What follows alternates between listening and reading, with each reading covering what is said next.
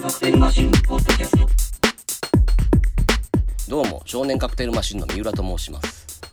このポッドキャストは40代の中年男である私三浦が高校時代からの友人である山田氏と共にアニメやサブカルを中心とした話題を談話形式でお送りする番組です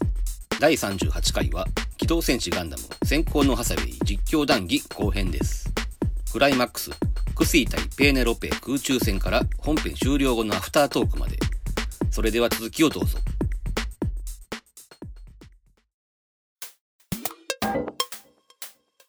だからカーゴから今出てくるとこですけど、うんこのヘルメットしてる時のレーンが紙にしか見えへんねんノーマルスーツの色もそういえば髪っぽいんですそうまああの新薬の方の紙やけど、うんまあ、同じ人がやってるからな、だからここでサブフライトシステムも落とされるからうんその連邦軍のグスタフ・カールはもうこれで自由な行動が取れなくなるからあまり相手にしなくていいってことなのねああそうかそうかこの後落下していくだけってことになるってことねそうでだからクスイとペネロペが初めて接触すると、うんこの辺りは手書きやな、ここそうだなうん、顔が初めてちゃんと見えるっていうかでも顔だけ見ても俺どっちがどっちか分かんないんだよね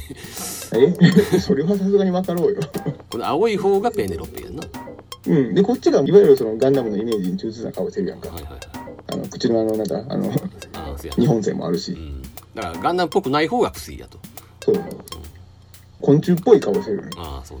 ね、だからあの今回だからデザインを起こすにあたってより偽物感を強調したのが薬っていううん、でそのペーネロペの方が正統派ガンダムっぽいデザインアレンジをしたっていううんうん本来逆やったはずやねんけどなそうや小な説版では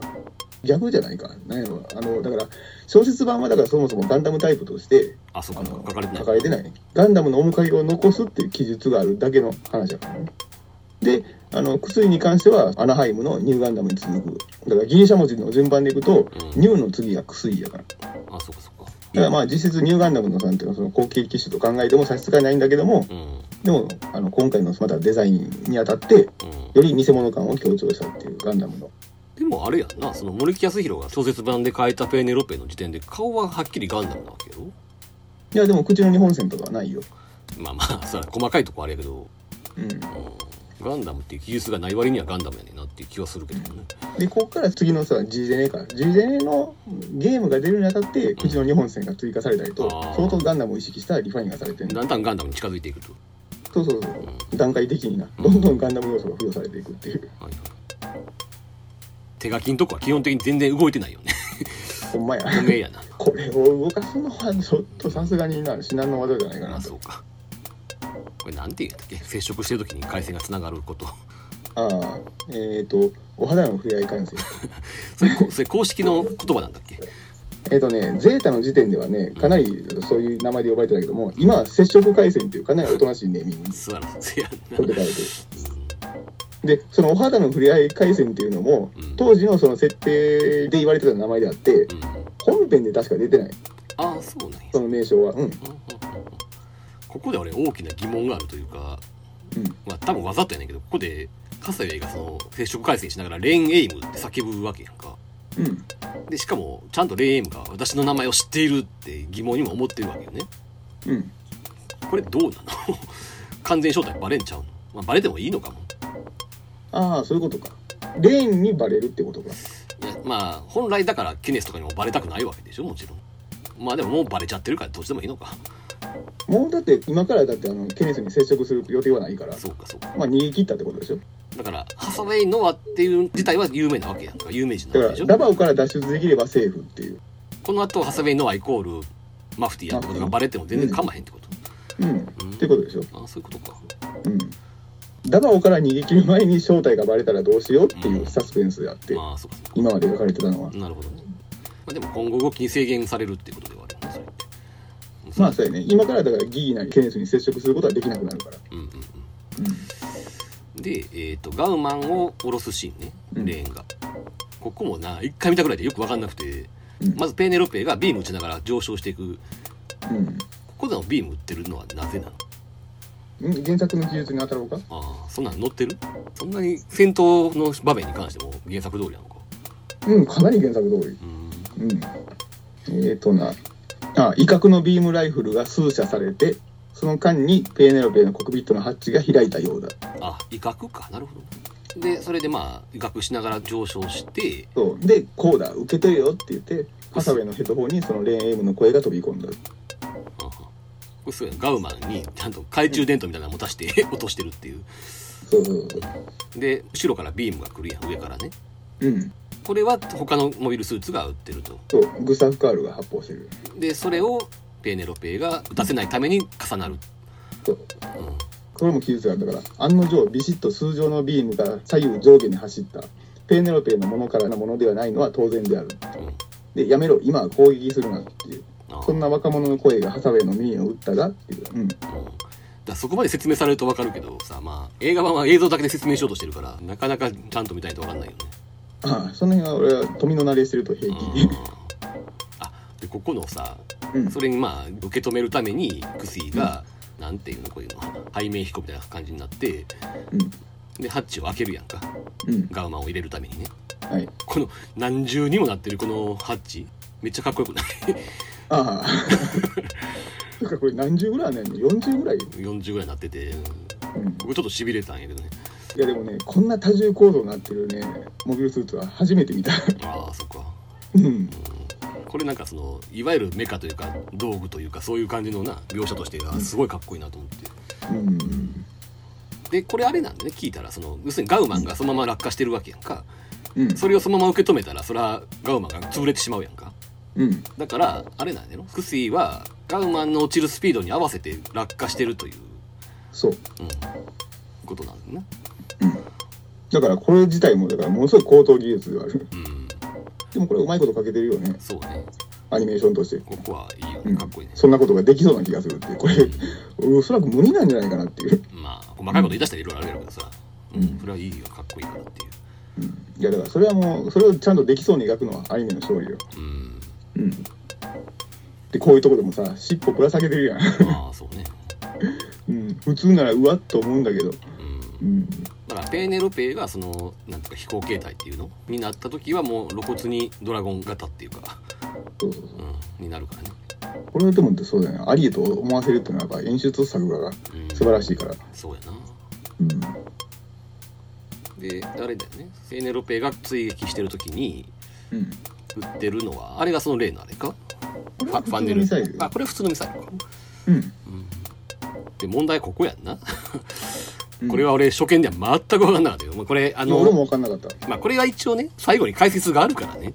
うん劇中で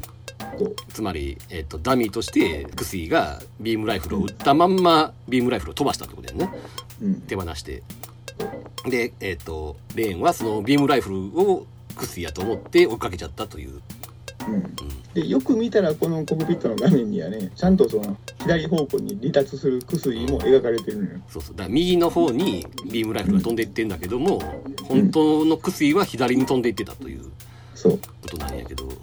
これだからレーンの見落としであるんだけどでも まあこれに気づけって方がさすがにむちゃくちゃではあるだって今ゆっくり見てるけど全然わかんないで左どこにクスイがおんの全然わかんないよなまあこれはささすがにそのなうん監督もまずいと思ったのかちゃんと最後どうなったのかっていう顛末はセリフで説明してあるんだけどねうんまあでもそれは後のシーンで説明されてるからねこのリアルタイムで見てる時は全然分かんなかったけどでなんやったらこれを見逃さずに互角に戦えるのがニュータイプでしょああそうかうん恐ろしい世界よねニュータイプ同士の戦闘ってどんな読み合いしてんねんっていうあちなみにレーンっていうのはニュータイプ設定なのいや違う、あ違うのかうん、うんでここで薬ガンダムが撃つのがファンネルミサイルねあそういうこと最後に撃つのが待ち構えてたクスイが撃つのがファンデルミサイルそうだから脳波コントロールされてるから誘導精度はすごく高いというあこれねうんこのさその重箱の隅をつつくようで嫌やけどさこのファンデルミサイうルがんこう追撃しててうんペーネロペをこの爆発が割と CG なんやけどさうんこの最後のこの煙だけになるこれ、うんこれちょっとひどくない ああ今までのレベルに比べたらなちょっと一段落ちるかななんか昔のプレステのゲームみたいな さ煙のわざとかなと思ったりもするけどさ動きといいなんか 昔のゲームみあたいじゃない、のー、そうやな中盤のあのダバオでの戦闘は凄まじく力が入ってたのにな煙の描写とかそうそうそうそうそこから考えるとちょっといまいちかもしれないあえてなのかなだってこの次のカットは手書きの煙だからね急になんかかうっんこよくなってんだけど、ううんなんかこの確かカットだけなんか違和感がすごい俺はあってね、んうんはい、でまあ一応戦闘は終わると、うんまあ要はあれやなニュータイプじゃないっていうのもあるけど若干レイもライバルとして物足りん感はあるんよね今んとこね、うんしかも原作はもっと存在感がないってことなんでそうこれでもだいぶ手こ入れした方っていうう、ん なんかそういうのはあるよゼータ以降よう思うことではあるけどもなんかいいライバルが出てこないみたいな感じはねそもそもね富野義行はライバルってものに対してねなんか疑問を抱いてるというあかあそういうことうんでもライだっバてルイデオンから一貫してるようんライバルらしいライバルがシャアぐらいしかいないんじゃないかっていうぐらいああイデオンのギジェもさんライバルとは言い難いポジションやったしでもあれやんゼータのジェリドとかさいろいろ一応出てきはするやん かジェリドダメダメやんかライバルといやしてだからやだから言ってんねや一応ライバル的位置にどう考えてもおんのにだから1としているだけで全員されなかったやんかいやだから全然役立ってないというか物足りひんやんザブングルのキッド・ホーラとかさ、うんダンバリンのあのバーン・バニングスとかさエルガイムのギャブレット・ギャブレとかさうんうんうんうん全員なんかピンとこないライバルポジションっていうそうでも一応ライバルではあるんだっていうねなのになんかあんまり大したことないからいつもがっかりしちゃうっていうパターンが多いなってよう考えたらだから多分ライバルという描写に何の思い入れもないんだろうなっていうじゃあもうライバル自体を出すなよって思わへんだからだから商業的な要請があるんでしょそこはうんそうなのだから要請があるからしゃあなしにやってますぐらいのさ距離感というかちょっとたまには役に立つライバル出してくださいよって言われへんのかなうーん主人公にどうなのかない主人公に肉薄するライバルを出してくれっていやでも出してくれって言われたらやってますけどって言うんじゃんしれっとやだから主人公に肉薄するライバルやんうんかませ犬じゃなくてだからそう聞くと、まあ、ある程度わざとなんかもしれんけどシャア以降そういう人がいないよなっていうのは ねうんむしろいない方が普通と思ってるからさああお前らはな、うあウェーブの人かん、でもなんか絵だけ言うと全然女に見えへんよねなんかどっちとも取れるように書いてるよねそうやんなうんでこの食堂でえーっとん D がさっきの時計に電柱入れてるとそうちなみにここのあのギギとケネスの会話は小説版ではラストシーンや上巻のああそうねうんうんあそれほど生きることには執着していませんよ私っていうのがラストのセリフってことそうだねそれほど生きることに執着しませんを私っていうのが本当にラストのセリフになってるうんうん上巻の最後のセリフこの後字の文が2行あって、うんもう終わりやからまあその終わり方はなかなかかっこいいかもねうんでこれなんなんこれどっかの基地についてるわけなうんマフティーのあだからそうやねあの新鮮バリアントかこれはあこれがバリアントうんうんあでこれねあの初代の V 作戦のマニュアルオマージュっていうああえー、っとデザインが一緒でしょ この青い縁取りとかさこれ誰だっけ見てるのはあマクシミリアン、ああうんマクシミリアンが見てるなんか、マニュアルねタブレットでうんタブレットの、うん、そうが V 作戦の、うんだからアムロが大地で拾ったやつな、うんうん、初代ガンダムのあれと共通のデザインにしてるっていう今となっては全てファーストから全部アナハイムが作ってるっていう設定になってるわけうーんとね初代はね違うはずやねあそうでもねオリジンでねアナハイムのあのなんて援助があるってことになったねああそうかそうテムレイが関わってはいるんだけどもそのバックにはアナハイムがっていうことうにんなってだる、からファーストの時は単純にアナハイムっていう設定がなかっただけであって、そううん、後付けではまあアナハイムにしたってことではあるでもあの初代ガンダムがアナハイム製やとするとその後の歴史にだいぶあそあのう差し障りがあるから開発史にうんだからアナハイムじゃないと思うよ現状もあ初代ガンダムの開発うんここでさっき言ってたそのガウマンがさっきの戦闘の顛末を説明してくれるっていううん そのビームライフル云々のやつなうん、顛末の説明のシーンは小説版にもあるからね、ああるの、うん、だから村瀬監督がフォローしたというわけではないえーそれは戦闘中に説明があるじゃじゃなくてこのシーンでのあじゃあこの後にさっきのギギのシーンが来るってこと小説は生きることに執着していませんよっていうのはこの後に来るってことえーっとそうそうだからここのバリアントのシーンがだからその前に来てるなるほどねあでここであれかえっ、とエメラルダが今までハサウェイが乗ってたメッサーの隊長機に乗るって話をしてるわけね、あの紫色のやつね、うんうん、カラーリングは一体だけ違う、でさっきのミッションで自信をつけたということですか、っていうことなのかなうん、が隊長機なんか真っ先に狙われるんだってねこの人ね名前恋人の人えーとレイモンド、がレイモンドに言われてんのに私がハサウェイにもらったんだって言い張るっていうさうん、でも富のアニメを見慣れてるとこの手の発言は大体死亡フラグってい う なるほどな、うん、このなんかヤンキーっぽい姉ちゃんキャラが最後まで生きてたことあんまないかもねうんサラダを一緒に食べるんじゃなかったのかみたいな話になるあそうかケイラもあの系譜に入るのかな、うんでしょうでこれがえっと名前なんだっけ、えケリアーケリアかこれが一応彼女なのねハサウェイのうん早見沙織ですよ、ああお前の好きなうんであのーこの間では説明がないけども、うん中間のね一番最初に説明があるんだけどもうシャアの反乱の時に例のクエスの件でんうんあのーうつ病を発症した際のハサウェイのお医者さん、あうん、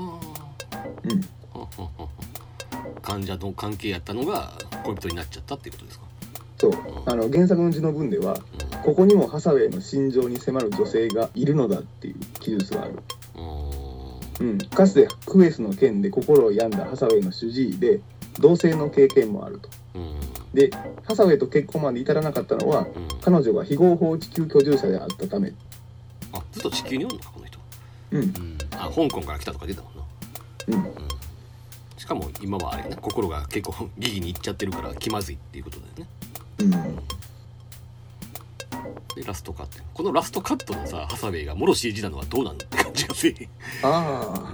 なんでラストカットっていう大事なところでこのクオリティになるなってちょっと思ったんやけどなあ うんほんまやなあの服の影のつき方がすごい CG っぽいそうそうそうまあいいけど あ終わりました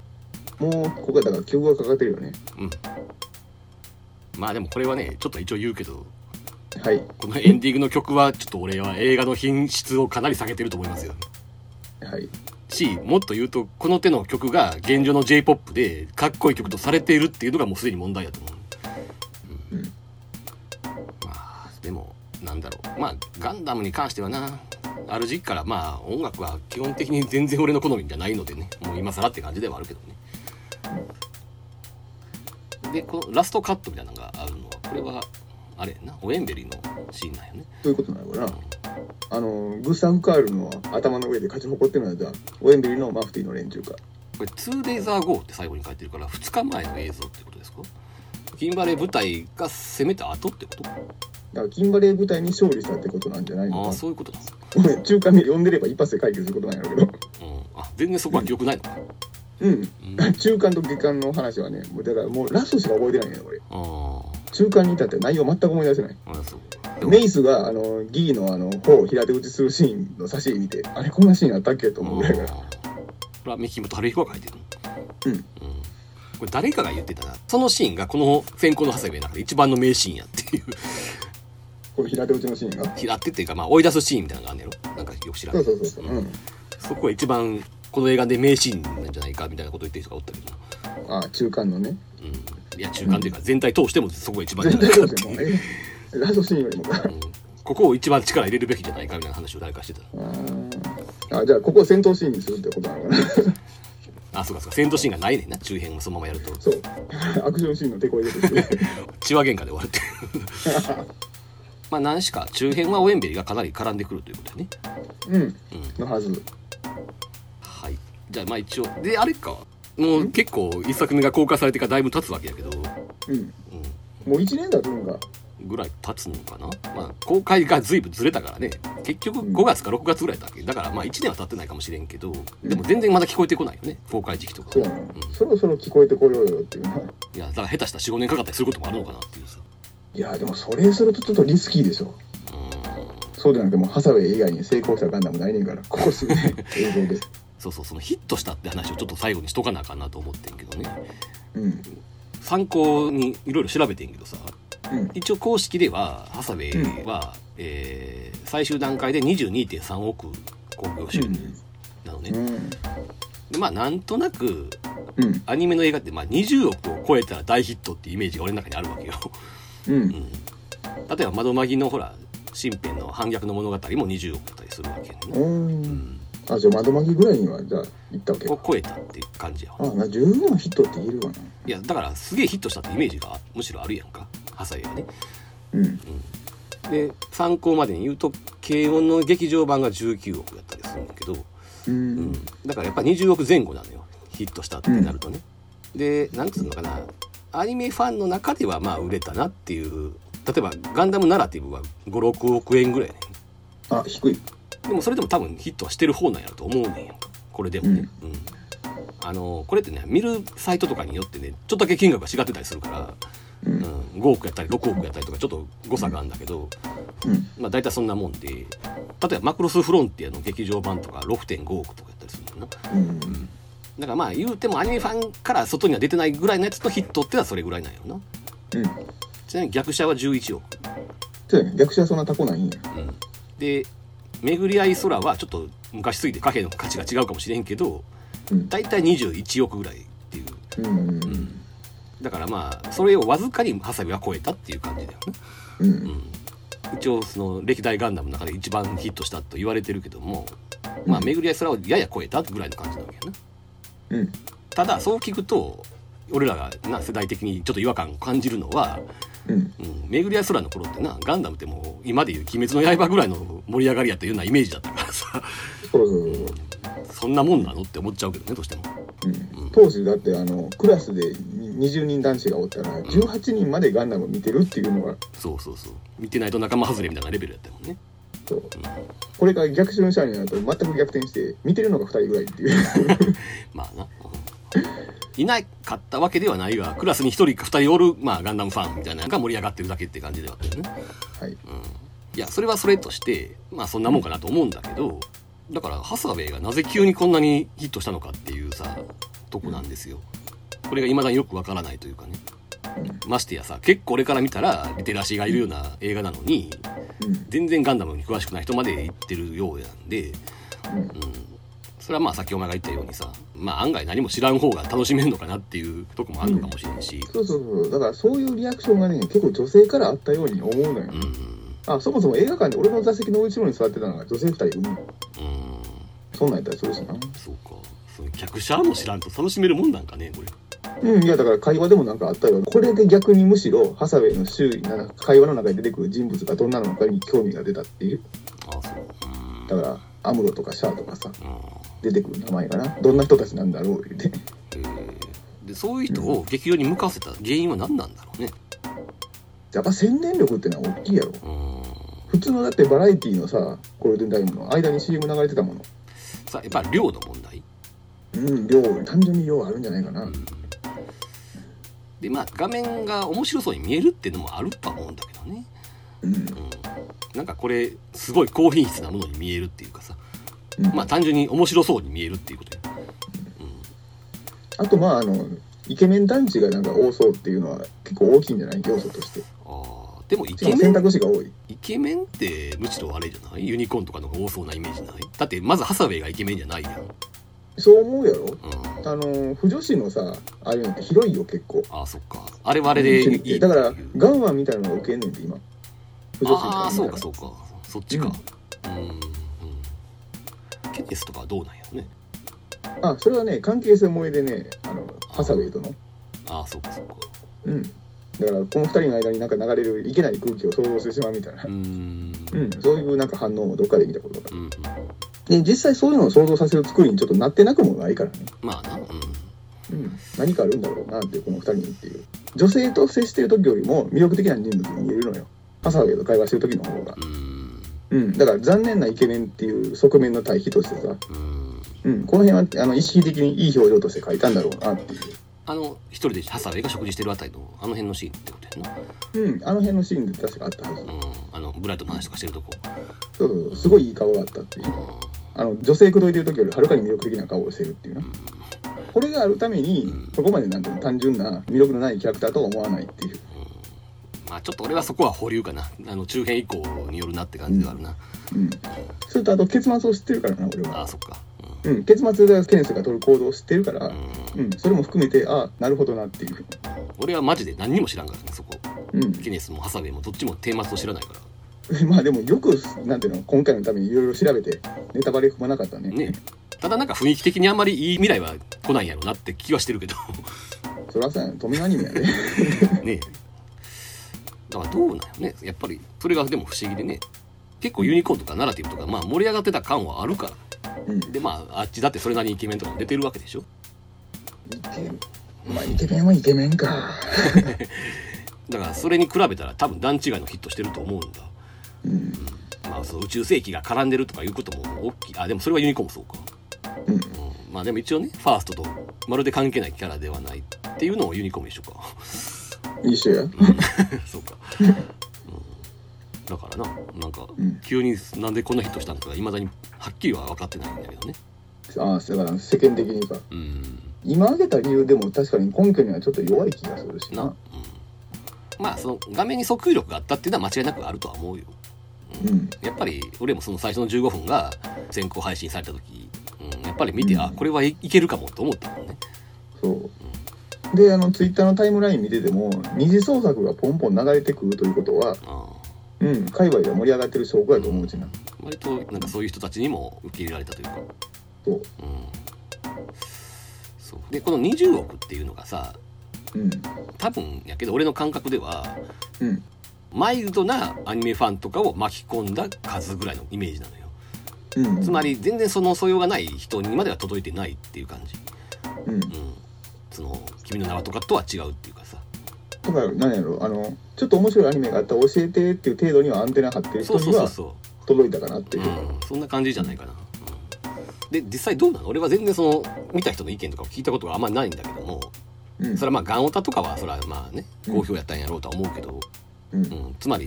こういうのってさ前編が今回やって中編後編とあるわけやけど先に行けば行くほど人が減っていくもんや基本的にあさまあそれはあれやでエヴァとかそういうちゃんと人気があるやつは逆に増えていくわけやけどさ、あううんん、今回次第やんか次のやつを見るかどうかっていうのはさ、うんうん、割と評判はいいのかねそういう人たちにね。うん、ダメっていう意見は聞いたことがないからな、まあおおむね好評なイメージしかないけどな確かにうんそうかだからなここだからさね話題をつなぎ止めればねうんだからここまでさ盛り上げといてこの先パート2のリリースまでに間が空いて話題を持続できなかったら厳しいかもしれない、うん、簡単やからねみんなあの次の作品にふっといっちゃうのはあの移り気というかククルス・ドアンとかの出来にも関係してるってことうん それはあんまり関係ないかまあだー別大丈夫もなんんじゃなやいかなうん別もんやもんな、うんうんまあでもどんどんガンダムの新作は控えてるわけだもんねうんこのままだからせっかくそれなりにヒットしたんだからこの調子でいってほしいけどねだからあの今回さその何映像化されたしかもこんだけクオリティの高い映像にしてくれたってことでさうん改めて原作のポテンシャルって高かったんやってことをうん、思い知らされたなっていうそうやなうんだから改変してこのクオリティになったんじゃなくてうん非常に忠実に作るというやり方でさうんここまでの映像にしたってことはうんの割にはこんだけ長いこと映像がされなかったんやっていう不思議さもあるけどなうんだからまあ単純にハードル高かったんやと思うでうん上中下巻で中に戦闘シーンがないとかああさそうかそうかそういう戦闘シーンがあんまりないっていうとこから見てもアニメ化じゃないからやった話っていうね小説ならではの話をやろうとして作った話っていうのを感じるし、うんそうで作画もハードルディテールやんか ものすごい作りの複雑なメカばっかり出てくるわけあだかそうらかその映像化のハードルも高いっていうのはあるやろうしうであとあのジオン軍が絡んでこないから商業的にさ、んうんううんん、ガンオタが釣れるかっていう動画も難しいところではあるやろうしその森木康弘のあのデザインはもともとやっぱり映像化できひんデザインにしたれっていうこともあったのかなじゃあ、そこまではわからないけどうねんまあ、当時は CG で作るなんてことはね絶対発想としてないやろうし、うんあとなんか監督のインタビューかなんか読んでて思ったんだけどさ、要するにさっきから言ってるみたいにもう本当に画面を皿のように見ないと理解できないような描写が多いやんうんそういう戦闘シーンもそうやし単純にその会話のシーンとかもそうやしさうんでなんか監督がテレビアニメあ、まあ、アニメに限らんけどテレビで流れてるものって極端な話見てる人って音しか聞いてないんじゃないかっていうさ話をしてたことがあって、ううんん、これなちょっと俺実感として分かんのよな。あのーうん基本ねみんなね音つまりセリフとかを聞いてるだけであって、うんうんあのー何も喋らないシーンとかあるやんたまにうんもう全然見てる人ってあれやんな集中力続いてないよね、ああそうなのかうん、目を背けてるの、うんうん、で映画館って基本的にほらやっぱり映像を見るしかないわけだから、うんうん、そういう意味でやっぱりその利点をすごく活かしてるなって思うな、うんうんこれ俺ただ実感としてあんのよ、じゃあそれもあってじゃあそうかこの間「鬼滅の刃」で遊郭編の作り方とか正しいわけかあーそうそうそうそううん一旦戦闘が始まったらそのテンションの最後までっていう、だからアクションシーンであろうが何だろうがずっと喋ってるやんか、うん、それもあるかもなその戦闘の最後の方笑ったけどねもう完全に空飛んでるやん全員いつっていう だからあれはあれよセリフの後に「カッコ0.2秒」とかそういうこと東京大学物語そうそれそれだからあれはうまいといえばうまいと思うよあんまり歓迎したい方向ではないけどさうんああいうことなんやろうなってあの飽きさせへんように作るっていうのはうんそういう意味でその真逆でもあるようなこのハサウェイがちゃんとヒットしたっていうのは、なかなか頼もしい話ではあるけどな、はい、なとこですかうんなんかないのそっちからうんまあ、まだ終わってないからね何も、う、うんんなんともねだからさっきからちょっと言ってんのはうんそのニュータイプ描写っていうのがさうん結局そのなんつうの未熟な子供の感性みたいな描写が多いからさうんこれねなんか大雑把に言ってさ大人になるってことがある種富野作品のテーマって俺は感じたようなとこもあるんでうんそういう意味で言うとなんか矛盾してるよなって気もしてきたっていうさ、えっ、とね監督自身の言葉を借りるとうんえっ、とね大人じゃなくてうん青年になるねうんうん少年がだから挫折を経て青年になるって話大人じゃないってここポイントやと思うんだけどあー結局そのなんつうのゼータ以降ずっとその連邦の腐敗みたいなものを描いてるわけだからうんうんつまりあれってもうダメな大人として変えてるわけやんそれに子供が反旗翻すって話になっててそれとまああの富野周期のその民主主義不信みたいなのなうんうんなんやろななんかニュータイプってもうそういうのを超越した存在やっていうイメージがあったからさ、うんうん、でもあれかハサウェイってあのこれ以降あんまりニュータイプの話には踏み込んでいかへんのかうん、この先だからどんどんその宇宙世紀がニュータイプとかガンダムというものを忘れていくっていう歴史に入ってるからねまあそうやしただまああの F91 を作る前やからこの時点であまりそこまで明確ではないんだけどもうんどんどん連邦軍っていうのはこの先ガンダムタイプを忘れていくっていう前提としてあったからうねん F91 ってガンダムの顔してるやんかうんだよなそれを見た連邦軍のあの艦長さんが昔こんな顔のモビルスーツがあったわねっていううん、うん、それを言うぐらいガンダムっていうのは忘れられた存在だとまあでもあれはだいぶ先の話だよその時代的にえーとねそれがね計算するとねそんなに未来でもないのよああそういうことか18年後って いうだから結構18年では忘れないよなってせいう、やなそれはおかしいななんかうん、じゃあ、えっと F91 以降は全然ニュータイプの話は出てこないんだっけ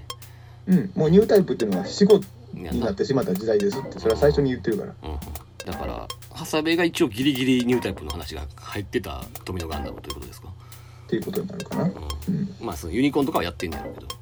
うんじゃあ宇宙世紀の一番最後の話ってことああ F91 も宇宙世紀なのか V ガンダムがあるあれ一応宇宙世紀なのかとはいえもうあれは全然つながりはないわけやもんねうん F91 からそうそうそうあの継承した要素はほとんどないだから一応そのなんつうのファーストとつながってる感じが出てる最後の作品がハサベってことですかそういうことになるねうんそっか本当に面倒くさそうな顔してるらしいよそこはじゃあねじゃあねいろいろ宇宙世紀面倒くせえなって顔してる いや面倒くさいっていうかやっぱり俺はどうしたって宇宙世紀の方がそれはもちろんね思い入れはあるわけだからね、うんつまり原理主義とは言わんけどもやっぱり俺の中でファーストガンダムで一番圧倒的に上のもんだから、うん、そのなんいやか、そこは俺もそうやねんねう実んは、その遺伝子が残ってるものの最終作なんやなと思ったらなんかちょっと寂しくなってきたっていうああ最後のカード切っちゃったっていう感じなのよなうんだからさ俺逆襲のシャアがさまあ言うたら名作扱いになってるんやろうと思うんだけどうんもちろん嫌いな映画じゃないよ好きか嫌いかって言われれば好きだけど、うんうん、でもやっぱりファーストを超えたとか言われたらちょっと待ってよって思っちゃうわけよ何をもってして超えたという判断かいうん それは部分的には超えてる要素はあるわけいでやそりゃそうやでさメカ描写とかそんなんはそりゃ買ってるかもしれんけどすうんさ単純に俺面白さとして全然そうは思わないし、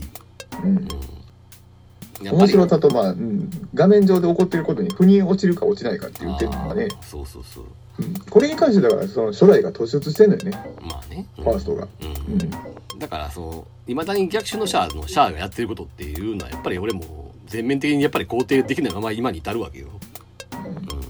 さっきも最初に言ったと思うけどシャアの行いをある種肯定した上でのハサウェイやからさ、ううん、そこの違和感っていうのはいまだにちょっとあるけどな。うんうんなんかまるでその過去の偉人のような扱いっていうさ シャアがさ、まあ、その例えば宇宙移民からすりゃそりゃシャアは英雄視されるやろっていうのもまあな理屈としては分からんではないけどねだから移民の世代はうんまだその地球に対して愛着があるんだけどももう生まれも育ちもコロニーになってくるとうん地球に対する愛着が希薄というかほぼなかったりもするからっていうねそれでだからそうシャアのなんていうのその地球関連化作戦とかに賛同しちゃうっていうのは理屈としてすら分かるんだけどもうんその辺の話はもうだから逆襲した時にがっつりしたいなと思ってああそうさだね、うん、いやだからねそのなんだろうねなんだかんだ言っても、まあそのファーストがあってうでまあその次にまあなかなか面白かった逆襲のシャアがあって、んううんん、それに肉薄するぐらいの内容ではあったなとは思ってるようん遊びに関してはねその間まあ全部じゃないお前に比べたら何枚優しいとは思うけどちょこちょこガンダムという名がついた作品は見てるわけやけど、うんまあ正直言ってほとんどもう覚えてないというかうんあんまりピンとこなかったのが正直なところなのよ、ううんんその中で言うとやっぱりね久しぶりにああ面白かったなと思えるガンダムではあったっていうことね、うんうん、だって逆襲のシャアからやって考えたら何年ぶりって 話ようん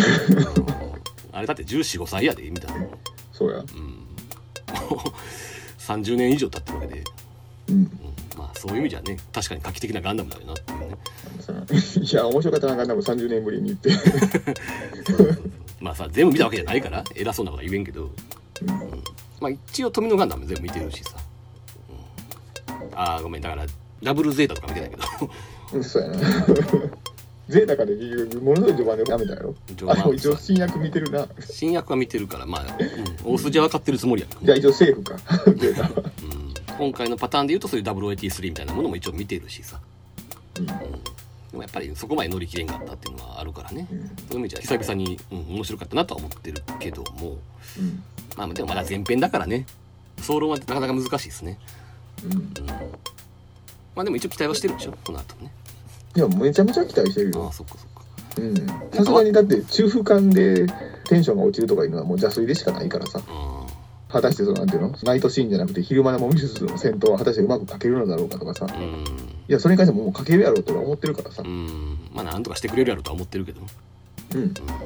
ただまあでも上官の印象で言えばんうんまあ、すごい生真面目というか生真面目すぎるっていう印象もあるからさあなんだろうねあのなんていうの見てる人の心になんかナイフを突き立てるようなさギョッとするような、あうんうん、描写も見せてくれたらあいいなとちょっと優等生的な作品で終わっちゃうかもっていう話、そうそうそうものすごい優秀なんだけどもうん、優等生かなっていう完成度だけ高いっていうやつやんなまあそうなる可能性もなだからその監督のことがよく知らないからねどこまで期待していいのかがちょっと難しいところではあるけどさうんまあ今言えるのはそんなとこですかうんはいどっかねうんもうハサウェイに関しては何も言うことはない言い切ったうん下ネタ方面とかの暴走がなかったっていうまああんまり下ネタのあるアニメじゃないからなうん茶化しようがないっていうのがあるからそうここで抜けるとかそういう話に一回もいかなかったなっていう、だから言ったやんそのうん、ギギはちょっと高級すぎて抜けないっていうさ他の回でも言うとるからなそうまあ実際そうなのよ、ううんん、まあさ抜けと言われりゃ抜くけど あ言われりゃ抜ける程度にはまあね例えばいくら頑張っても K とかでは抜かれへんわけでこっちは別にやろうとはやれるよ まああまりそういう文脈で語るアニメではないんだろうなというねじゃあガンダムで抜ける抜けれへんの話ってそもそもあんまりないんよなっていだからうまあファーストの時のセイラさんぐらいやんかでもな個人的にダブルゼータのな北爪ヒロインは結構来るのよね何人うか、ーんうん、あでもそれはわかるだから安彦タッチというよりはやっぱり古賀智則タッチなわけやんかうんうんつまりさ俺からするとセイラさんも高級なのようんだからあんまり抜けないのねでも北爪宏之はやろうとも言ってんでいけるわ、うんはい、じゃあまあ一応周辺は楽しみにしてますということですよ今んとこはねい別やにでもものすごい楽しみよもうこれを糧に生きるわいやでも羨ましいよそんなまだ雄太っていろいろ待機してんだもん うんまだ当分終わりそうにないもんねうん、だからガンダムっていうタイトルを追うこと自体が苦痛だと思ったことは一度もないからあねあそうやろ、うんうんそれは羨まし本い。作他作にちょっとがっかりすることはあってもうん。俺はだから、まあ、がっちりちゃんと、富のガンダム以外のものを見たのが割と久しぶりだしさ、うんいわゆるそのガンオタを中心とした中で盛り上がってるものの王道としてさ、うんそういうものを見たのが割と久しぶりやったからやっぱりね、うん、ガンダムってすごいなんかいろいろ描写が進化してるよなっていうのは痛感したよね、ううんん、どっかでなんかねその辺はこうダメになっていってもおかしくないところやのにさそういう時意々味じゃないね、うんもうそろそろガンダム終わりかなっていうタイミングでね奇跡のように持ち直すのよね うんそれこそ V ガンダムの時にもうあかんかなそろそろと思ったのが G ガンダムで 不死鳥のように蘇ったうんりそうやんなうんいやだからねちょっと富野義行がこの路線はあんまり歓迎してないんかもしれへんけどさ別にどっちが正しいとか言う気はないけどうんでもまあちゃんとこの路線でもねこんだけのもの作れてんだからやっぱり幸せなシリーズだよっていう、うんうん、とは思ったよ、うんそれがまあ今回の結論かな、うんまあいいやんすごく 楽しみな未来がまだ待ってるやんってことね、うんはい、ということでまあ一旦ハサウェイの会は締めましょうかうんまあ中編がいつになるかわかんないですけど、 うん、まあその時できればしたいなと、うん期待してますということで終わりましょうかはい、はいということで、えーお相手は少年カクテルマシンの三浦とえー山田でしたはいさよならさよなら